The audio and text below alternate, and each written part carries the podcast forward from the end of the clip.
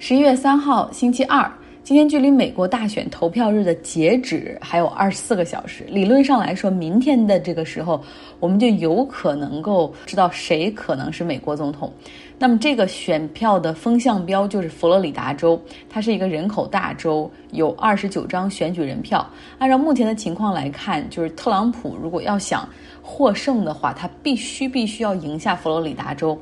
那么佛罗里达州呢，又是运行提前投票比较好的州，因为已经有很成熟的很多次选举都是这样的 mailing vote。因为这个地方经常会有非常极端的飓风天气啊，同时这个年老的人也比较多，所以说就是提前邮寄选票，呃，是已经很多人在做了。那目前呢，他们已经开始在进入到统计提前投票的这个过程中来。从目前的结果来看，拜登获得的选票更多。那么另外几个摇摆州，他们叫做 battlefield，像密西根，大概要等到十一月六号才能够揭晓结果。而更具悬念的宾夕法尼亚州宾州，他们的每一个郡都有不同的开票的要求哈，所以说是最容易产生争议的一个州。它也是目前被所有媒体认为最有可能两党会在这个地方 challenge 这个投票清点的这样的一个州。德克萨斯州共和党目前已经开始通过法院去准备破坏有效的选票了。像休斯敦所在的 Harris County，这个 county 总共有四百多万人，但只有一个投票站，非常的拥挤。那又因为是疫情的缘故，所以当地的政府就搞出了十个 drive-through 的投票站。那么投票站的工作人员会核对他们的身份，然后和选票。既不用等很久，同时也保持了社交距离，这样挺好的办法。结果被共和党的议员叫停，他们认为这是违法的哈，破坏了当地的选举法。然后另外呢，有十二万七千的选民通过这种方式投递的，他们要让这个选票完全的作废。那目前这个官司已经打到了地方法院，法院的裁决就是这些选票是有效的。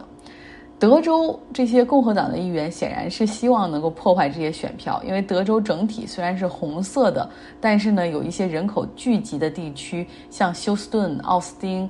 Antonio，他们这些地方都是那种有蓝色的 blue dot，就是这些大城市集中的集中起来会是有很多的民主党的选民。明天到了这个时间的时候，可能还有一点可能要提防，那就是可能在上千万选票还没有清点的时候，特朗普会单方面宣布他连任了，赢得了大选。那么这将会是闹剧的开始。明天我会给大家来说哈。那么我们来说说佛罗里达州吧。佛罗里达州在二零一六年的时候，这个州有九百五十万人投了票。那目前。已经有九百万人提前通过邮寄选票或者提前投递投了票，所以说今年的 turnout rates 非常的好，就是这个投票率非常的好。其实，在佛罗里达州有两个群体是特朗普坚定的支持者，一个是这个拉丁裔的古巴委内瑞拉的移民，他们认为民主党对于古巴不够强硬，而他们这些人又非常痛恨那儿的社会主义的政权。比如说，奥巴马任内，这个还跟古巴恢复了建交，哈，等于说允许美国游客可以直接前往古巴进行旅行，啊，他们认为是帮助了这个卡斯特罗政权。另外呢，民主党想搞这个全民医保，总被共和党渲染成为了拉美社会主义模式。所以说，不论是委内瑞拉还是古巴，都有点讨厌民主党哈，认为他们就会把美国变成跟古巴一样的地方。那么目前呢，这两国的移民是非常坚定的支持特朗普，因为他们认为只有特朗普继续执政的话，才有可能对古巴和委内瑞拉强硬，甚至不排除神经刀般的他会派兵。那第二个支持他的群体，也是他坚强的后盾，就是白人退休的 community。像佛罗里达，它在美国就像中国的三亚一样，有很多养老的社区，其中有一个最大的养老社区叫 The Village。你想，那个社区里面差不多就住着十万左右的退休居民，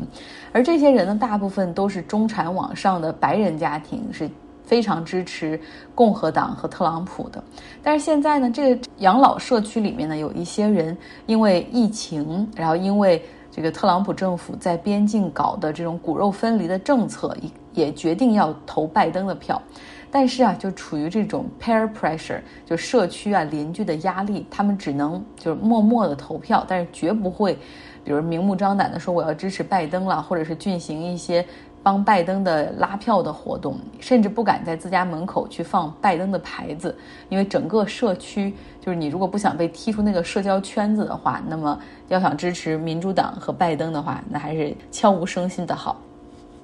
有不少传统的共和党人其实这一次不会投票给特朗普，因为他们说就是特朗普并不是真正的共和党人。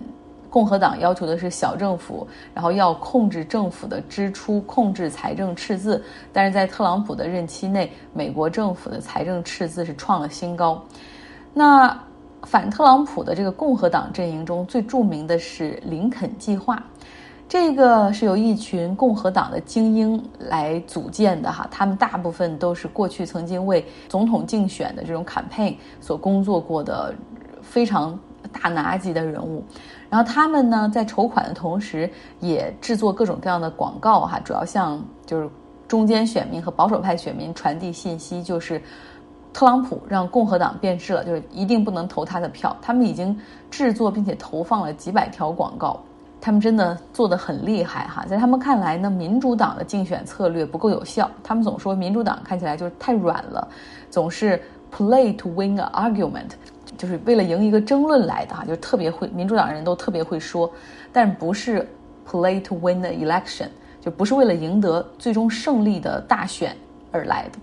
另外，他们还觉得就是民主党的那些 campaign 的套路，就是善于阐述一个未来政策的这种幻想或者 fantasy，但是真的要想赢得大选的话，就必须加强猛烈的以及恶毒的对对手进行攻击。所以他们更懂得哈如何能够戳到共和党以及特朗普家族的死穴。像一周之前，林肯计划就在纽约时报广场打了两个广告，一个呢是伊万卡笑着哈，旁边的这种配的文字是有三点三万纽约人，二十万二十二万美国人死于 COVID-19。然后另外一张图片呢是 Kushner，就是他的这个女婿笑着，旁边写着。纽约人，你们准备遭罪吧！这是你们的麻烦，不是我们的。他们还租了一条船，把这个广告就打到了这个船上，让这个船在佛罗里达州特朗普的海湖庄园附近的海上就来回的开哈。这个果然非常的奏效。这个伊万卡他就很生气，要求立刻撤下这个广告，并且要起诉林肯计划。就是引起这么大的反应，说明真的打他们打得很痛。拜登今天在西宾夕法尼亚州举行了他今天的最后一场竞选活动，是在一个足球场外，观众们都是开着车哈，然后在车里听他们的演讲，这也是为了保持社交距离，同时当地的气温也比较低了。拜登说了，我的信息很简单，就是你们手里有掌握着能够改变这个国家的力量，有你们的帮助的话，明天对于美国来说又是崭新的一天。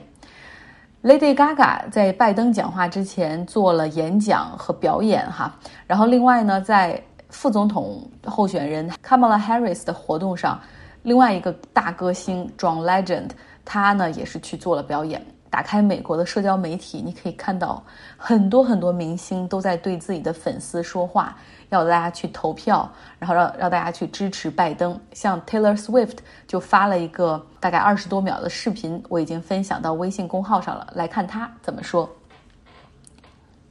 来到欧洲，欧洲目前。疫情肆虐的同时，还有恐怖袭击不断发生。在法国之后，奥地利的首都维也纳发生了反犹太主义的袭击。在当地时间昨天晚上八点的时候，维也纳的一个犹太礼拜堂发生了枪击事件，两人死亡，十四人受伤，其中有六人情况都很严重。哈，目前凶手在逃，像。奥地利的邻国捷克已经开始在边境处进行检查，就看枪手可能会往这个方向跑到捷克。那么这次枪击案呢，是发生在奥地利政府宣布为了控制 COVID-19 的疫情，奥地利将重新进入到这种 lockdown 关闭的状态，酒吧和餐厅就会关闭，然后要到十一月末看情况来重新决定要不要开启。因为欧洲现在疫情上升的数量非常的严重，然后这 ICU 的病床数、呼吸机都快到了不够用的临界点，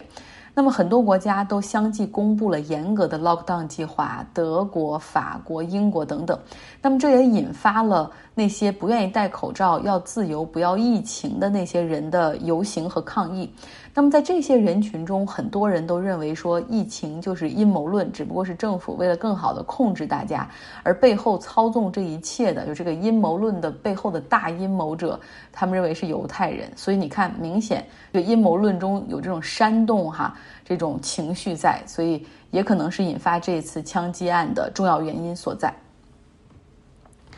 今天结尾还是有一个彩蛋，是我们的好朋友、老朋友 Jessica。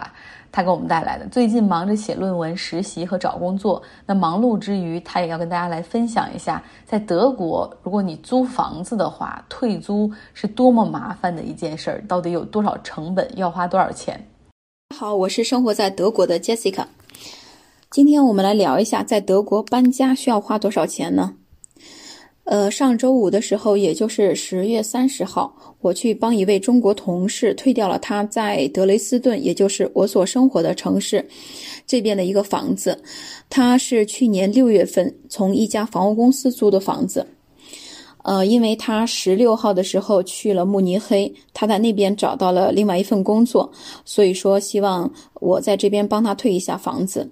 然后他把钥匙邮寄过来。其实也许。在他看来，就是退房，就是我把钥匙还给房屋公司，房屋公司呢去房间里面检查一下家居完好无损，就完成了整个退房的过程。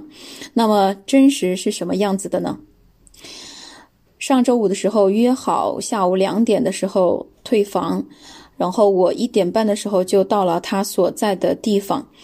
嗯，一直在下雨，所以说我就早点出发过来了。然后到房间以后，呃，我就发现，其实我自己一看，嗯，就能感觉到，其实房间里面很多灰尘都没有打扫。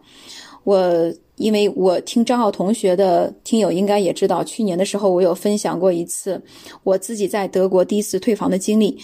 呃，也是因为就是房间的，就是抽屉里面呀，还有一些隐藏的角落里面都有灰，然后就呃就被罚了四十欧。呃，这个就是接下来跟大家分享的这个这次退房的经历的话，我觉得里面更多的会有一些 common sense 一样的东西，可能和我们理解的和德国人希望我们去理解的东西还是存在一定的 difference，就是存在一定的不同了。因为之前的时候我有跟他说，就是房屋公司，呃，如果是把房子退给房屋公司的话，那么是需要把房间的墙用涂料给涂一遍的。然后我发现他的确把房间都给涂了，但是涂过以后，地板上面有很多的那个白色的涂料点。房屋公司退房的，呃，我们叫 house master 过来的时候，他有看到，他说这个为什么有？有这么多这个白色的点，当时我就微信打过去这个语音电话，想到了说这边他可能会问一些问题，然后我就直接赶紧跟他交流。就是上来的时候呢，他就说这有很多的这个房屋的点，而且他打开衣柜以后，衣柜就是下面还有窗抽屉里面就全部都是灰尘。他说这个就算没有打扫，然后如果说他是要给下面的租客。那他必须要进行一次完整的打扫，那么这样的费用的话，最低是三百欧。呃，中国同事已经把房屋给刷的时候呢。嗯，因为没有把一些地板给遮盖遮盖好，所以说地板上面又都是涂料。那这样的情况，他还需要再付更多的钱。呃，他预计这个费用，因为在柜子上面还有房间的凳子上面都是有很多的白色的涂料点。他说，像这样的费用，他需要清理的话，可能需要再加一百欧。他就开始检查，就是一项一项的家居，窗帘的话，窗帘的上面也也是有很多的泥点。他说，可能就需要换窗帘儿。那换。换窗帘的费用可能也是在五十欧左右，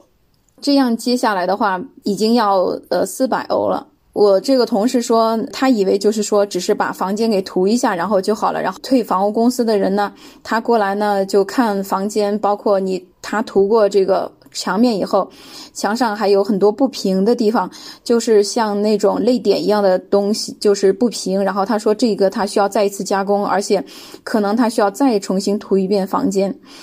像这些费用加起来，他说可能会在七百欧左右。我就跟我的中国同事说，他说那估计这也是一个正常的价，因为他当时有想过房间不打扫，就直接交给房屋公司下面的一个宿管一样的，就是管理这个公寓的人，然后让让人家直接来打扫，然后再转交给房屋公司。他去问过这个市场价，呃，就是七百欧。嗯，他说早知道说，如果说现在会被扣掉七百欧的话，那还不如当时的时候就不去打扫这个房间，因为你购买涂料、刷子，然后人工，然后你也花了将近有一百五十欧左右，就是造成了更多不必要的麻烦。